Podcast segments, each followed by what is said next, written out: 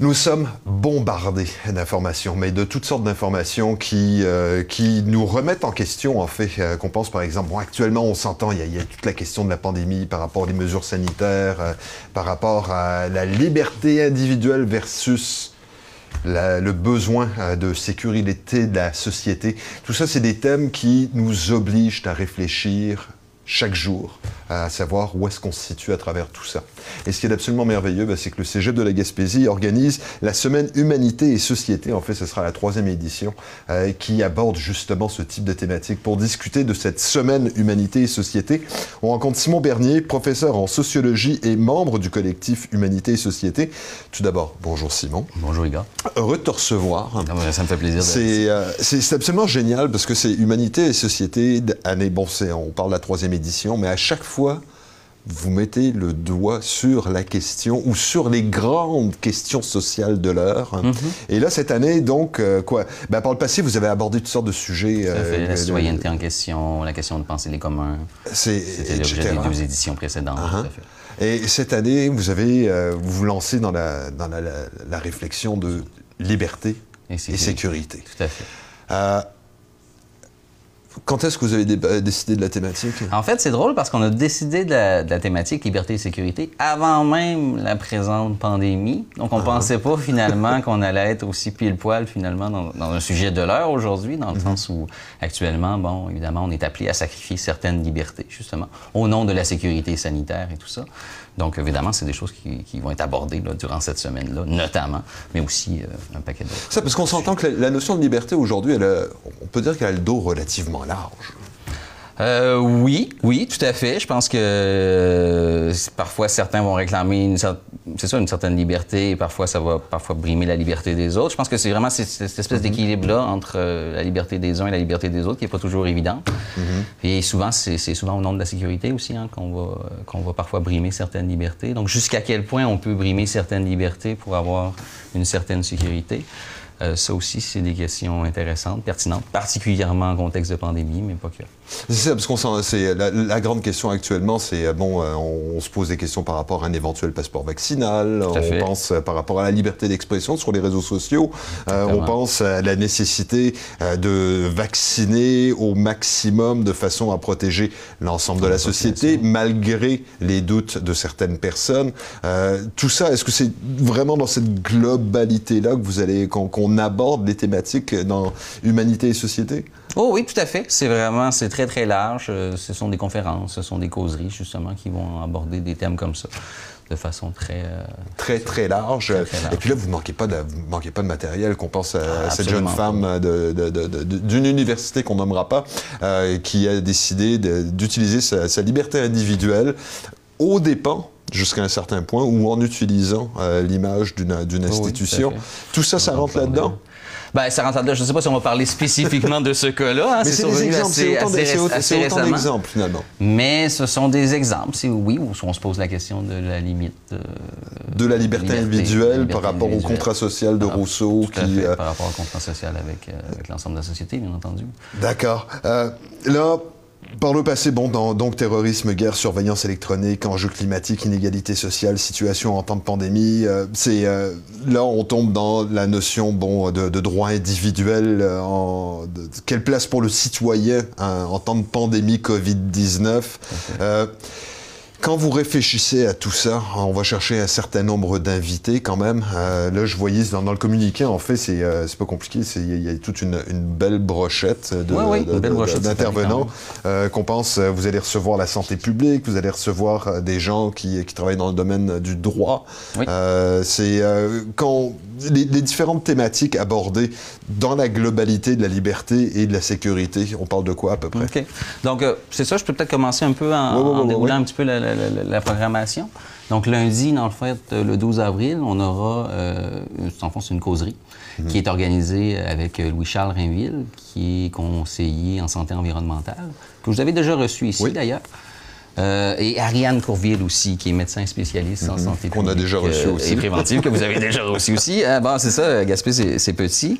Et eux, dans le fond, ils viennent nous parler, c'est ça, donc de la pandémie de COVID-19 du rôle des experts de la santé publique, eux, ce sont des experts de la santé publique, mais aussi du rôle du politique là-dedans, pour finalement en arriver à se poser la question, mais quelle place y a-t-il pour le citoyen? Hein, parce qu'en discutant avec eux, ce qu'on s'est rendu compte, c'est qu'effectivement, quand survient une pandémie comme ça, tout d'un coup, il y a comme une situation d'urgence. Puis là, ben, ouf, on, on, on, va, on, va, on va se référer aux experts, puis on laisse un peu carte blanche aux politiques pour prendre des décisions rapides. Là, ça fait quand même un an déjà que la pandémie a cours. On la connaît un petit peu mieux. Mhm. De plus en plus, ben, il y a des citoyens, justement, qui se questionnent parfois sur les mesures qui sont prises, qui aimeraient ça avoir voix au chapitre. Mhm. Donc, euh, c'est vraiment c'est quelque chose qui va être abordé avec eux. Donc, comment faire en sorte peut-être que le citoyen puisse, de manière démocratique, euh, lui aussi apporter son grain de sel finalement à toutes les réflexions qui tournent autour justement de ces mesures préventives-là, qui, on se le cachera pas, touchent très clairement à notre thème, c'est-à-dire qu'ils vont... Euh, Effectivement, puis là, qui touchent les enfants, qui touchent l'ensemble de la société. Tout à fait. Il y a des choses qu'on trouve acceptables aujourd'hui, qu'à une autre période, on aurait trouvé ça probablement moins acceptable. Par exemple, le fait de, de, faire porter des masques à, des jeunes enfants ou bien à des éducatrices qui, ont, qui prennent soin de, de, jeunes bébés, avec toutes les conséquences que ça peut avoir. Donc, évidemment, on le fait hein, pour des raisons de mhm. sécurité, mais il y a des gens, évidemment, qui, qui se questionnent là-dessus. Puis, on le voit que les experts il y en a plusieurs. Il y a les experts de la santé publique, mais il y a des gens aussi en économie qui s'inquiètent d'une certaine façon pour la croissance économique. Tu as des gens qui sont en santé mentale qui se rendent compte de l'impact aussi de certaines mesures, du confinement, de l'isolement social. Donc, ce qu'on se rend compte finalement, c'est que à chaque fois qu'on prend des mesures pour la sécurité, justement en lien avec le COVID, ben en même temps, on compromet aussi parfois la santé, par exemple la santé mentale des individus, donc, par la bande, on va mhm. compromettre parfois euh, une certaine forme de sécurité aussi des personnes. C'est ça. Puis là, il y a toute la prise de décision par rapport à ça. Et c'est euh, la santé publique s'attarde à certains aspects. Exactement. Euh, les médecins en tant que tels s'intéressent à certains, certains, aspects. Mais là, il y a des gens comme toi, des sociologues, des économistes et ainsi de suite, qui eux ont aussi un mot à dire parce qu'on s'entend que la société, c'est quelque chose de complexe. Tout à fait. Ça, c'est pour lundi. C'est pour lundi. Peut-être une dernière petite chose là-dessus hein, pour lundi, c'est que souvent on a tendance, j'ai l'impression, en tout actuellement, puis depuis le début de la pandémie, de mettre d'un côté ceux qui critiquent, par exemple, les mesures mhm. gouvernementales comme étant des complotistes, des gens, justement, qui seraient déconnectés de la réalité, et ceux qui adhèrent pleinement comme étant des gens sains d'esprit. Donc, l'idée, c'est vraiment de dire, ben non, attention, on peut quand même, on est en démocratie, on peut discuter de ces enjeux-là.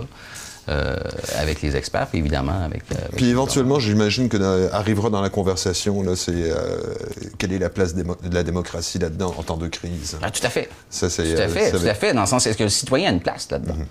Parce qu'à un moment donné, sinon, ben, on pourrait aller dans un régime autoritaire, comme par exemple on en retrouve en Chine. bon, let's go, on fait des confinements stricts. Puis, bon, on pourrait aller euh, très, très, très loin. On pourrait se mettre à, tracer les gens, des choses comme ça. Donc, jusqu'à où on est prêt à aller, encore une fois, pour protéger les individus. Puis, c'est ça. Est-ce que cette chose-là peut se faire de manière euh, démocratique? Donc, euh, c'est ça. Ça va être des choses qui vont être abordées. Ça va être, ça va être Dès lundi, pour moi, on touche vraiment donc, au cœur, finalement, du thème de la semaine et aussi au à l'enjeu principal à l'heure actuelle, finalement, dont on entend parler un peu partout dans les médias. Grosse journée pour lundi, donc.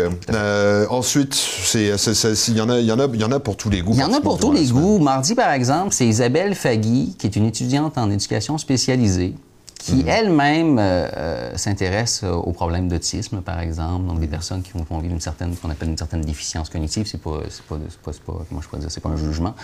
Euh, ça va amener des problèmes d'adaptation et tout ça. Mhm. Donc, elle, elle doit s'intéresser à ça. Donc, comment ces gens-là arrivent à composer avec le logement, avec les études, avec le travail, mhm. et comment finalement, encore une fois, parfois pour des raisons de sécurité, on va mettre ces gens-là à la marge par exemple, à la marge du marché du travail, parce que là, bon, on, je veux dire, sur un lieu de travail, il peut y avoir des accidents. Donc, si on a une personne, justement, qui a des, qui a des difficultés, mais peut-être ça va nous coûter plus comment les employeurs, euh, Comment les employeurs eux-mêmes doivent s'adapter sur Exactement. Donc, elle va beaucoup parler, finalement, de comment la société peut s'adapter pour, justement, offrir un peu plus de liberté, peut-être, à ces gens-là mhm. qui ne cadre pas toujours parfaitement, finalement, dans notre façon de fonctionner. C'est ça. Puis là, euh, là, tu parles du marché du travail, mais euh, même au niveau de l'enseignement, c'est une réalité à laquelle vous êtes, euh, vous êtes appelé à être confronté. Ah, tout à fait, constamment, tout à fait. Donc, comment adapter finalement les cours pour faire en sorte que des étudiants qui ont des problématiques particulières peuvent eux aussi réussir, peuvent eux aussi suivre les cours.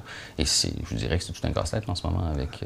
Surtout avec tous les Zooms que vous faites. C'est ça, on fait beaucoup de Zooms, on fait uh-huh. beaucoup de téléprésence. Donc, euh, en tout cas, c'est une observation personnelle, mais ce qu'on remarque un peu des fois, c'est que les étudiants qui avaient déjà des difficultés avant la crise, en téléprésence peut avoir tendance, euh, je pense que les, les difficultés euh, ont tendance à s'accentuer pour ceux qui en avaient. Ceux qui en avaient pas, parfois, vont trouver même une certaine, euh, je veux dire, aisance par rapport à ça. Ils sont déjà disciplinés, ils arrivent déjà à, à fonctionner, ils arrivaient déjà à fonctionner très bien. Ça leur laisse un peu plus de temps, ils n'ont pas besoin de se rendre en cours. Donc, moi, je pourrais dire, tous les étudiants ne sont pas égaux par rapport à cette situation-là. Puis c'est sans compter, évidemment, euh, où est-ce qu'ils habitent? Est-ce qu'ils sont avec des colocs? Est-ce qu'ils sont avec leurs parents? Est-ce qu'ils... Bon, je veux dire, il y a toutes ces, ces- ces questions Tous ces éléments-là qui rentrent. qui vont rentrer en ligne de compte. D'accord. Ça, c'est pour le mardi? Ça, c'est pour le mardi. Une Mercredi. Isabelle Fagui. Mercredi, euh, inconduite écologique, devrait-on sanctionner? Euh, c'est, en fait, on va aborder ça. C'est une des rares activités qui va se faire l'après-midi, donc à 1h30, euh, en face du café chez Oscar euh, au Cégep de Gaspésie-les-Îles, et c'est organisé par le Comité vert. D'accord. Donc, des fois, on se questionne de plus en plus à savoir est-ce qu'on doit sanctionner, parce qu'on parle beaucoup de la question environnementale, on en parle un petit peu moins en ce moment, mais bon, ça reste quand même quelque chose qui est, qui est omniprésent. Est-ce qu'on doit sanctionner les gens, par exemple, qui, je sais pas, ne font pas leur recyclage? Ou les gens, par exemple, qui euh, utilisent mal euh, leur boîte à compost ou des choses comme ça? Ou continuent finalement d'utiliser des voitures à essence euh, particulièrement po- polluantes et tout ça? Est-ce qu'on doit tomber finalement dans les sanctions? C'est un peu ça la question qui va être posée. tu sais. Puis jusqu'à où on peut aller? Sans juste, encore une fois, liberté, sécurité. Donc, évidemment, on voit qu'il y a un problème environnemental, on voit que ça menace à terme la sécurité de la planète et particulièrement de, Et de nous, hein, des êtres humains qui, qui- y habitons. Donc, jusqu'à quel point, finalement, on peut euh, adopter, encore une fois, des mesures, des sanctions pour essayer d'amener les gens à être plus respectueux de l'environnement? Tout en conservant justement cette liberté qui nous est quand même encore assez chère, puisque, bon, jusqu'à preuve du contraire, on est toujours en démocratie et euh, c'est ça. euh, on n'a pas de régime autoritaire qui peut nous dire non, c'est c'est comme, c'est Mais ça parfois, on ça a l'impression qu'on s'en va dans cette direction-là. on a l'impression qu'on pourrait aller dans cette direction-là. Et ce qui est.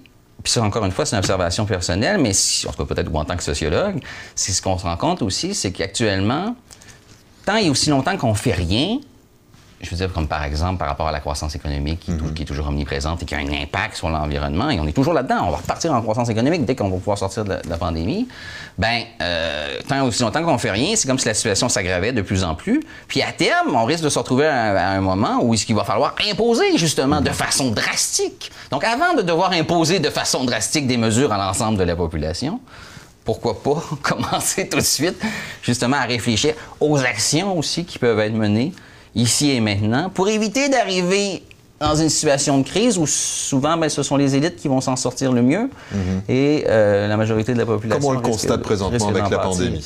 Comme on peut le constater un peu avec la On peut pandémie. faire on peut faire un Euh, bon, oui, en tout cas, on le voit très bien. Là. Des fois, on voit des. Par exemple, je, je- je suis un peu comme, comme plusieurs personnes, euh, M. Legault sur les réseaux sociaux.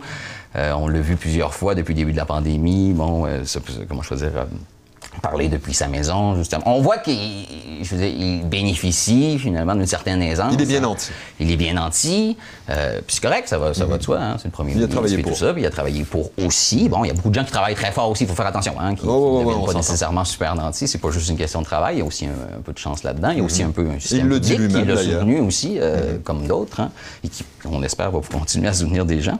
Mais oui, on voit que, dans le fond, entre lui, justement, qui habite dans une maison, euh, justement, avec de l'espace et tout ça, tout près de son piano et tout, et certaines personnes qui sont prises actuellement dans un 2,5, euh, en confinement, avec un couvre-feu. Vivre un couvre-feu quand tu es dans un 2,5, C'est pas c'est pas forcément simple. Ouais, hein. avec, euh, les je veux dire, t'as les enfants, voisins qui dérangent. les- les voisins, des fois, les- la seule chose qui te vient à l'esprit pour te calmer, c'est sortir, prendre une marche. Et là, ben évidemment, on pas. Ouais. Fait que- Autre sujet, donc. C'est ça, c'est pas vécu de la même façon. Euh, jeudi. Jeudi, euh, en fait, j'aimerais juste terminer mercredi, parce que mercredi, on a deux activités. C'est Ah, la seule journée qu'on a deux activités. Donc, on a l'activité du comité vert, euh, comité vert sur les inconduites écologiques. Puis, on a aussi un- la présentation d'un film qui s'intitule Nothing to Hide, qui s'intéresse justement à- au thème de la surveillance électronique et tout ça, qui est devenu, euh, c'est ça, omniprésent Mhm. Google, aussi. Facebook un- et autres, euh, Exactement. Il y a un très bon film qu'on pourrait mettre en lien avec ça. C'est Derrière nos écrans de fumée là, qui circule actuellement sur Netflix. Bon, Plusieurs personnes l'ont vu. Ben, c'est un peu euh, les mêmes thèmes qui sont abordés ici, euh, mais pas quand même dans une À quel perspective un point peu, est-ce qu'on un est peu prêt à différente. est partager vraiment- nos informations? Exactement. Donc, ça revient aussi sur l'histoire de M. Snowden, euh, Aussi. Dont on a tous entendu parler, hein, qui a révélé au monde entier, finalement, qu'on était surveillé et que tout était enregistré et que notre vie privée était menacée.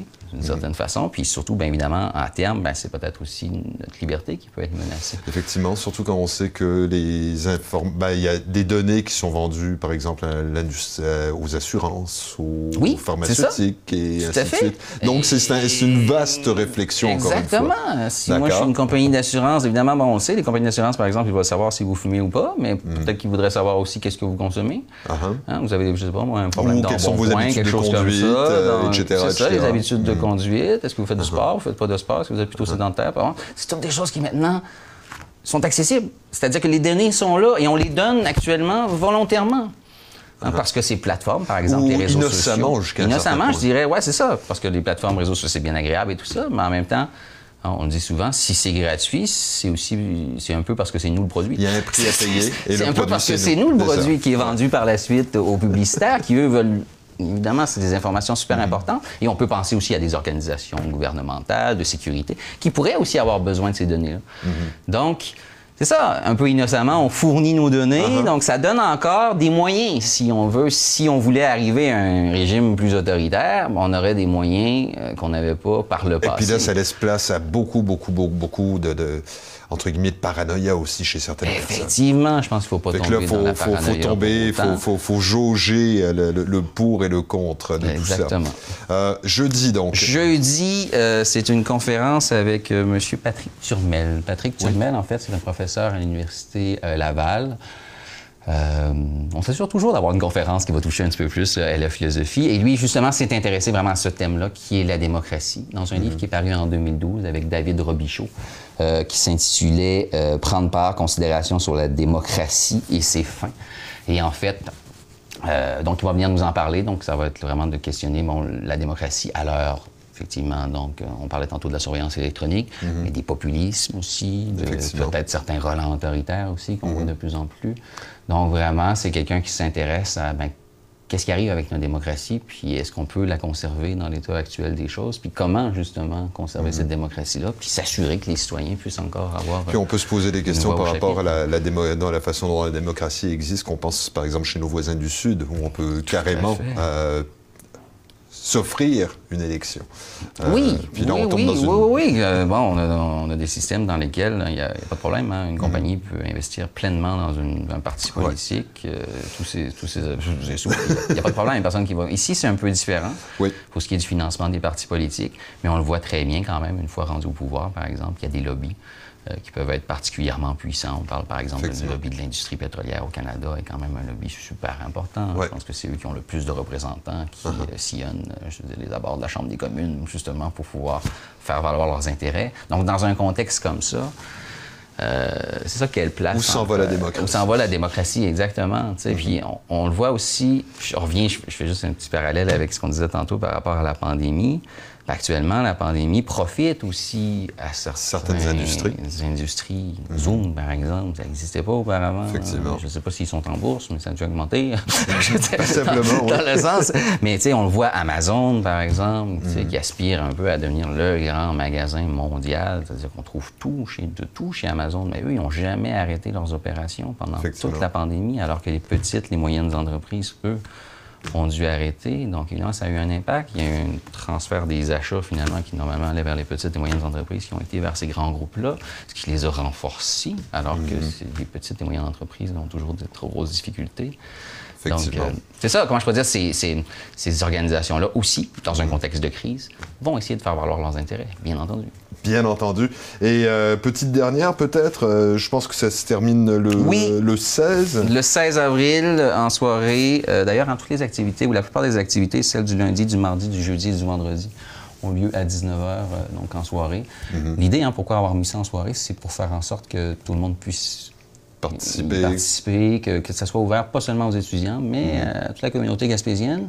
Et en plus, cette année, bon, on y reviendra peut-être, mais le fait qu'on va pouvoir offrir à distance, finalement, ces conférences-là, ben, ça ouvre encore plus large. Pour nous, c'est une belle fenêtre, finalement, qui s'ouvre, parce que des fois, sur place, euh, ça peut être difficile d'amener les gens. Mais on aura des gens sur place et on aura des gens euh, à distance. Et oui, vendredi, euh, donc, c'est Marie-Livia Beaugé, qui est avocate euh, en droit criminel, qui a, qui, qui a aussi ouvert euh, une clinique juridique euh, dans, Montréal-Nord, qui s'intéresse vraiment euh, aux minorités visibles, aux questions de discrimination systémique, mais aussi de justice alternative. Qu'est-ce qu'on mm-hmm. fait finalement avec la délinquance en général? Hein, souvent, on va parfois dans des logiques un peu plus répressives. Est-ce qu'il n'y a pas d'autres façons finalement de, gérer finalement la criminalité? Tout ça? Donc, on va aborder la question de la mm-hmm. criminalité, mais aussi évidemment la question des minorités visibles. Et par exemple, avec l'affaire de Malice Camara, dont on a parlé beaucoup ces dernières semaines, entre autres, justement. Euh, donc, euh, c'est ça. Euh, c'est une personne qui est militante, hein, qui s'intéresse beaucoup à ces questions-là.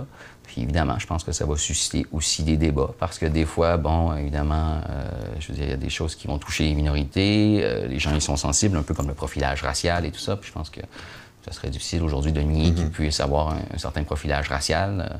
En tout cas, nous, en sociologie, on le voit quand même assez bien, par exemple, au mhm. niveau des corps policiers et tout ça. Que parfois, il y, a du, profilage racial. Mais après ça, bon, euh, quand vient, quand, vient la notion des, qu'on appelle les safe spaces, les espaces sécuritaires et tout ça, quand vient le temps, justement, de, de ne plus utiliser certains mots, comme le fameux N-word, euh, dont on a beaucoup entendu parler.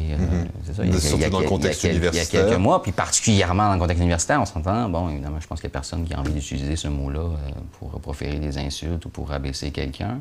Mais quand ça vient dans un contexte d'enseignement, je pense que c'est ça, ça peut soulever des débats. Effectivement. Et, euh, ça, en, a soulevé. Et ça en a soulevé. Et puis ça vaut la peine de continuer d'en parler. C'est ça. Et est-ce que ça, justement, est-ce que l'utilisation de ces termes-là, par exemple en, en enseignement, relève justement d'une forme de discrimination systémique? Est-ce que c'est ça la Donc, c'est quoi la discrimination systémique aussi. Je pense que Marie-Livia Marie Beaugé a, euh, je veux dire, ses idées là-dessus. Puis on nous présenter un peu euh, qu'est-ce qu'elle entend par Excellent sujet encore.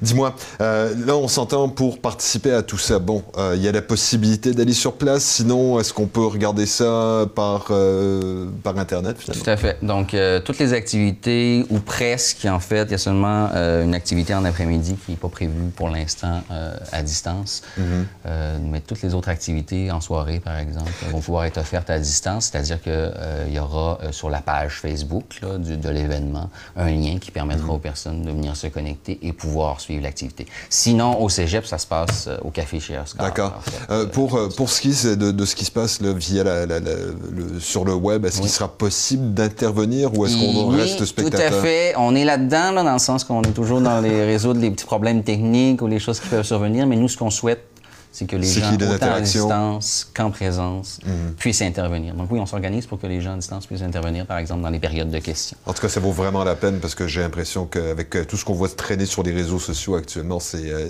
je pense que les gens ont besoin de s'exprimer. Oui, euh, les gens ont besoin de comprendre. Les gens ont surtout besoin de réfléchir. Exactement. Je pense que c'est surtout ça que ça se veut, dans le fond, un espace de réflexion où les gens sont appelés aussi à s'exprimer, mais aussi à écouter des personnes qui ont, qui ont des points de vue d'experts, justement, sur ces questions-là. Ça va être une superbe semaine. Oui, en tout cas, on le souhaite. Euh, nous, on est très fiers, en tout cas, de, notre, programmation. Puis, justement, le nerf de la guerre, c'est vraiment la, participation. Mhm. Euh, tu sais, nous, euh, à la base, la Semaine Humanité et Société, c'était ça, c'était d'offrir finalement un espace, je sais d'éducation, de sensibilisation, de réflexion. Mhm qu'on n'avait pas nécessairement, euh, qu'on n'a pas nécessairement facilement ici à Gaspé. Et là, ça vaut la peine, effectivement, ça va être ouvert à un plus vaste public. Simon, merci infiniment. Ben, merci vous on, va, on va souhaiter que ça marche parce que vraiment, c'est des, des, sujets qui sont euh, mais vraiment ex on pourrait dire, euh, on the spot. je pense que oui, je pense qu'on est vraiment dans, dans Et ça, ça, vaut la peine. Donc, merci Simon, bravo à l'équipe. Euh, puis on va, ben, on va aller faire un tour parce qu'on s'entend que c'est tout ça, c'est des, des, sujets extrêmement pertinents pour les temps qui courent. Donc, merci. Et puis, euh, j'ai hâte de voir la suite parce que c'est. J'espère que les gens seront polis. Voilà. Merci à vous. merci. Simon Dernier, donc euh, professeur de sociologie euh, et euh, membre du collectif Humanité et Société. C'est, on s'entend, c'est les gens n'arrêtent pas de commenter sur les réseaux sociaux. ils vont de toutes sortes de en tout cas, ils ont, il y, a, des conceptions, des préconceptions, des façons de voir les choses qui sont, qui sont souvent dans le domaine de l'opinion. Là, ça vaut la peine, et puis vous avez l'occasion d'en discuter avec des gens qui sont intéressés à réfléchir, ce qui fait que on va lâcher un petit peu les réseaux sociaux, on va participer à cette semaine de, conférences, d'ateliers, de réflexion sur euh, notre société, euh, liberté et sécurité. Il me semble que c'est exactement euh, la réflexion qu'on devrait avoir actuellement. donc on vous invite 12 au 16 avril, ça se passe au café chez Oscar au Cégep de la Gaspésie. Sinon, sinon, sinon, ben, on vous invite fortement à aller faire un tour sur, sur, sur le web, sur la page Facebook du... Sur la page Facebook, en fait, moi je trouve que la meilleure la façon de trouver la page Facebook, c'est d'aller sur le site du Cégep de la Gaspésie des Îles. Donc, c'est affiché là. Donc, vous allez pouvoir trouver la page Facebook par là. Vous pouvez aller aussi sur la page Facebook du Cégep de la Gaspésie des Îles, qui est plus facile à trouver parce que j'ai essayé hier, justement, comme pour, voir est-ce que c'était trouvable, l'événement. Et donc, euh, là aussi, il y a un lien pour la page Facebook de l'événement. Ça marche. Fait que, merci Simon, encore une fois. Ça plaisir. Euh, donc, on s'entend. Allez faire un tour sur la page Facebook Cégep de la Gaspésie et des Îles. Vous allez trouver euh, le lien pour participer à ces différentes conférences. Ça vaut la peine. Qu'on arrête de dire des méchancetés sur Facebook. Voilà.